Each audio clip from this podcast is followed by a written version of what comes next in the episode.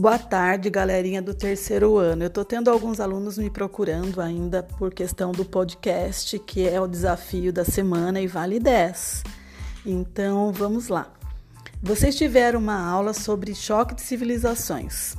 Vocês tiveram essa mesma aula duas vezes comigo. Uma que eu expliquei mais a teoria, o que ela dizia, e na outra eu falei um pouquinho dos desdobramentos dessa teoria por conta do atentado do 11 de setembro e da influência do, do Bush, da doutrina Bush. E tem essas duas aulas aí que eu dei, que eu trabalhei com vocês sobre esse assunto, certo? Então, agora vocês vão falar para mim o que vocês entenderam da teoria. Sem dizer que na sexta-feira passada, no Centro de Mídias, também teve uma aula sobre isso. até coloquei lá no, no Google Classroom que está disponibilizado esses, esses materiais, tá bom? Então prestem atenção. O que, que vocês vão fazer? Vocês vão fazer um áudio de até cinco minutos, um podcast. Lembre que o podcast ele parece um, um programa de rádio, né? O professor Bellini explicou até com um amigo dele que eu deixei pedir e deixei esse áudio disponível para vocês aí no grupo da sala. Então, quem estiver com dúvida, ouve de novo o áudio do professor, assiste os vídeos novamente que eu coloquei no formulário, indicando no formulário, para vocês fazerem o de vocês. É, usem um aplicativo chamado Anchor, assim que escreve Anchor, A-N-C-H-O-R, que é um aplicativo que facilita a vida muito. Aliás, eu estou usando ele nesse momento para vocês terem um áudio legal, dá para pôr um som atrás da voz e tudo mais. Pode usar outro aplicativo? Lógico que pode. Pode usar só o celular sem aplicativo nenhum, só fazer o áudio explicando a teoria. Lembre que quando eu entendo a teoria, eu posso até satirizar, até fazer com humor. Posso fazer como se fosse um programa de entrevista, posso fazer um bate-papo entre amigos, falando da teoria, entendeu? Este é o desafio. Quem não fez ainda, não tem problema. Até segunda de manhã vocês podem me entregar, tá bom? Beijão e Vamos trabalhar, minha gente.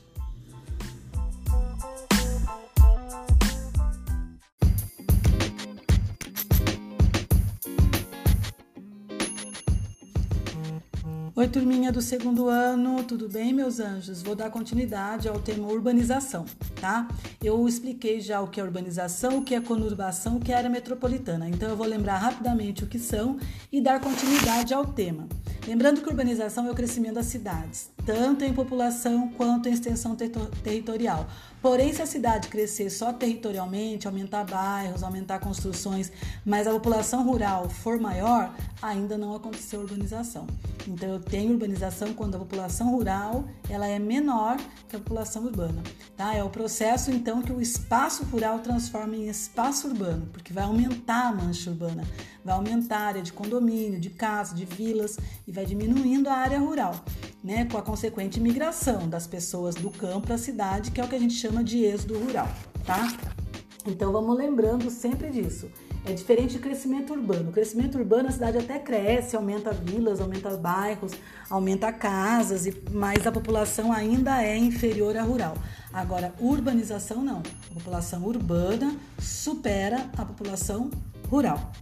É, em geral, isso é provocado pela industrialização, que é a industrialização que vai impulsionar todo o processo das pessoas saírem do campo para morar nas cidades. E então aí começa. Se uma cidade não é industrializada, ela vai demorar mais para passar por esse processo de urbanização. E temos como consequência né, o crescimento de todos os setores da cidade, porque quanto mais gente morando na cidade, mais serviços essa cidade tem de oferecer. Então, a tendência é que vai aumentando os serviços. Lembrando que a urbanização de país pobre e país rico são processos distintos, diferentes. Nos países ricos, a urbanização foi devagar, né? Foi paulatina, foi num processo bem mais lento e as cidades tiveram tempo de se organizar, de ter uma infraestrutura de moradia, de ter uma infraestrutura de energia, de saneamento, de coleta de lixo, de transporte, segurança, de lazer, de escolas, de tudo, né? De saúde Já num país pobre, as cidades cresceram a toque de caixa muito rapidamente e não tiveram tempo de se organizar para receber o tantão de gente que receberam, que é o caso de São Paulo, que em 20 anos se tornou a grande cidade que a gente conhece hoje e aí não teve tempo de se organizar para poder é, não ter problemas. Então, em geral, nos países ricos, as cidades que crescem e passam por urbanização têm menos problemas urbanos que nas cidades de países pobres, onde os problemas urbanos ocorrem em maior número. Bom, preciso lembrar com vocês dois conceitos importantes: conurbação e área metropolitana. Quando a cidade cresce e cresce bastante, né, vai aumentando o bairro, vai aumentando gente, vai aumentando é, área construída, pode acontecer de uma cidade encostar a sua área urbana em outra cidade, que é o caso de Sorocaba e Votorantim, mais próximo aqui da gente. Então ali você tem, por exemplo, o shopping Esplanado, ele está entre Sorocaba e Votorantim. Parte das lojas pagam imposto para Sorocaba, parte das lojas pagam imposto para Votorantim. Por quê? Porque está ali numa área que é a divisa das duas cidades. A área urbana de Votorantim encostou na área urbana de Sorocaba. Assim como está acontecendo Sorocaba e Araçoiaba, assim como está acontecendo com Sorocaba e Salto de Pirapora, e vai acontecer com outras cidades ali da região, como Porto Feliz e etc. O que, que aconteceu ali? O processo de conurbação. Vocês já devem ter passado pela experiência de pegar Castelo Branco para ir para São Paulo, e quando vai chegando próximo a São Paulo, a gente vai vendo umas cidades que vão parecendo bairros de São Paulo, porque vão emendando uma na outra.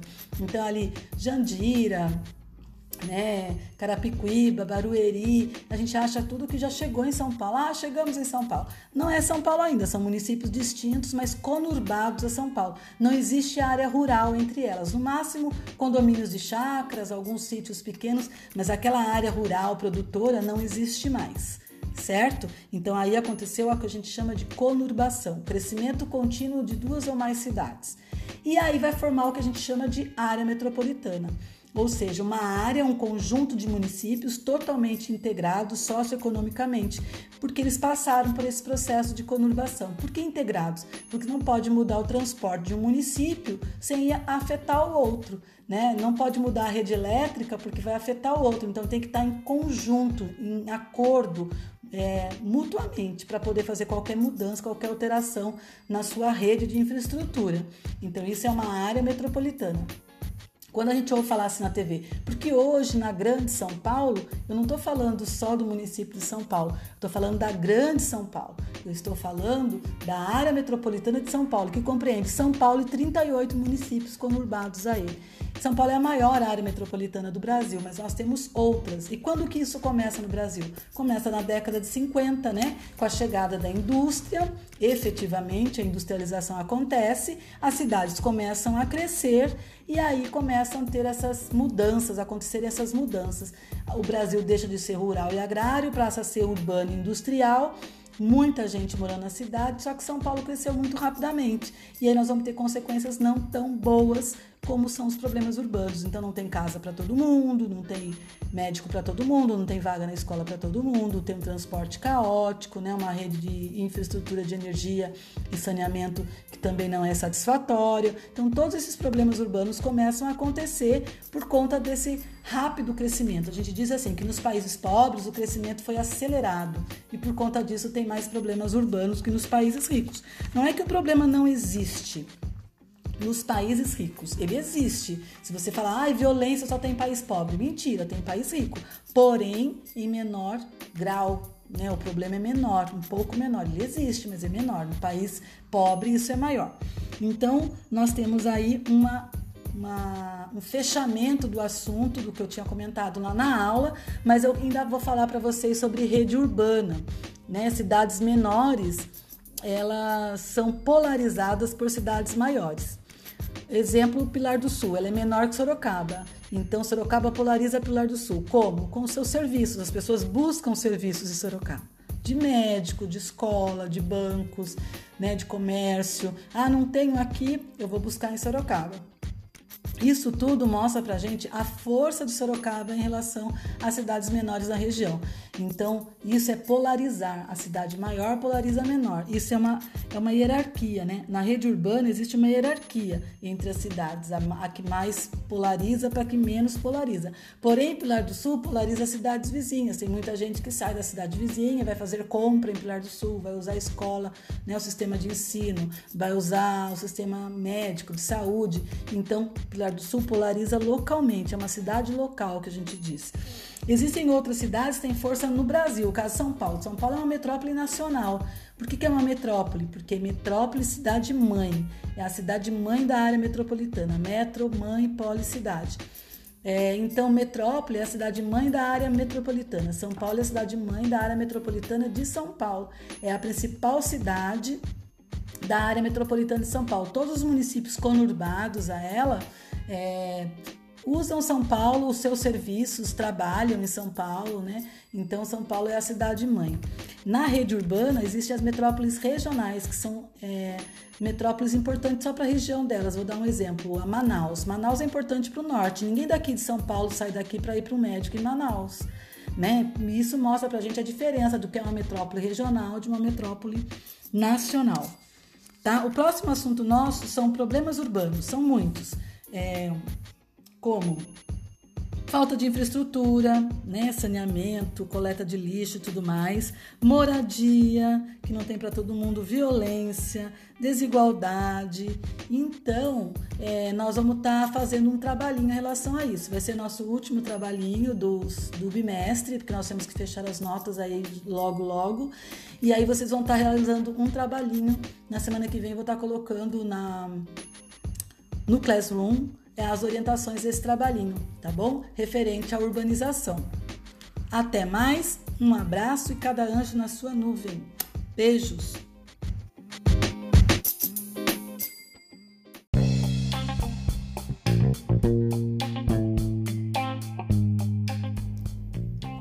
E aí, turminha do primeiro ano, vamos trabalhar um pouquinho transnacionais? Vocês sabem o que são transnacionais? São empresas estrangeiras que têm sede em países ricos e acabam espalhando filiais pelo mundo todo. Mas por que trabalhar esse tema agora? Porque nós falamos de globalização. E globalização da economia tem tudo a ver com transnacionais, porque elas correspondem a corporações industriais, comerciais, de prestação de serviços que atuam em distintos territórios dispersos pelo mundo. Nesse caso, elas ultrapassam os limites territoriais dos países de origem. Grande parte dessas empresas são oriundas de países industrializados e ricos, desenvolvidos, que têm um grande capital acumulado, né, que tem muita tecnologia, e elas vão para países mais pobres, às vezes para países ricos também, mas vão para países po pobres atrás de uma uma série de vantagens, né? Os investimentos dessas empresas são altíssimos, né? Uma vez que eles têm uma matriz em países ricos e filiais pelo mundo todo, em especial em países pobres. Nesses países, as transnacionais exercem funções muito importantes, como acelerar o desenvolvimento, né, principalmente industrial, além de gerar muito trabalho, postos de trabalho. No entanto, essas empresas não têm objetivo social no momento em que se instalam em um determinado país. Pelo contrário, né? Para sua instalação acontecer, o governo oferece uma série de benefícios e incentivos, que a gente chama de incentivo fiscal, que é limitar é, um período, por exemplo, sem pagar impostos ou reduzir esses impostos. Esse país, esses países, em geral, se submetem a exigências dessas empresas, né? Para atrair novos investimentos estrangeiros.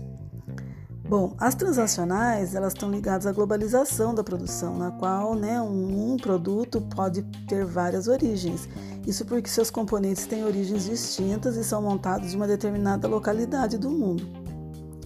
E esse fluxo produtivo visa unicamente verticalizar os lucros, ou seja, diminuir os custos. Então, as empresas para construir um produto, elas pegam componentes do mundo todo, onde for mais barato, para reduzir o preço de custo na produção.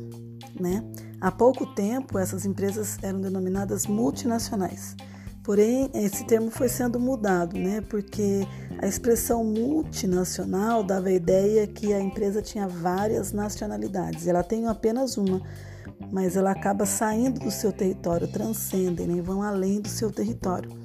Um exemplo muito conhecido, a Coca-Cola, o McDonald's, a Volkswagen, né? a General Motors, a Nestlé e outras tantas grandes empresas que nós temos aí no Brasil, que são empresas estrangeiras com origem em outros países. Certo, turma? O interesse delas lucrar. Elas vêm para países como os nossos para lucrar. Mão de obra é barata, imposto é barato, a terra é barata, a energia é abundante, a água é abundante. Então tem uma série de, de questões aí, sem dizer, sem dizer, numa legislação ambiental bastante falha, o que atrai bastante as transnacionais, né? E elas acabam tendo uma influência na economia, onde elas vão, para os países que elas vão, porque elas acabam decidindo onde produzir, o que produzir, né? E isso começou muito é, pós Segunda Guerra. É, essa, essa migração delas dos países ricos para os países pobres, bastante depois da Segunda Guerra. Por hoje é isso e até a próxima. Se cuidem, cada anjo na sua nuvem.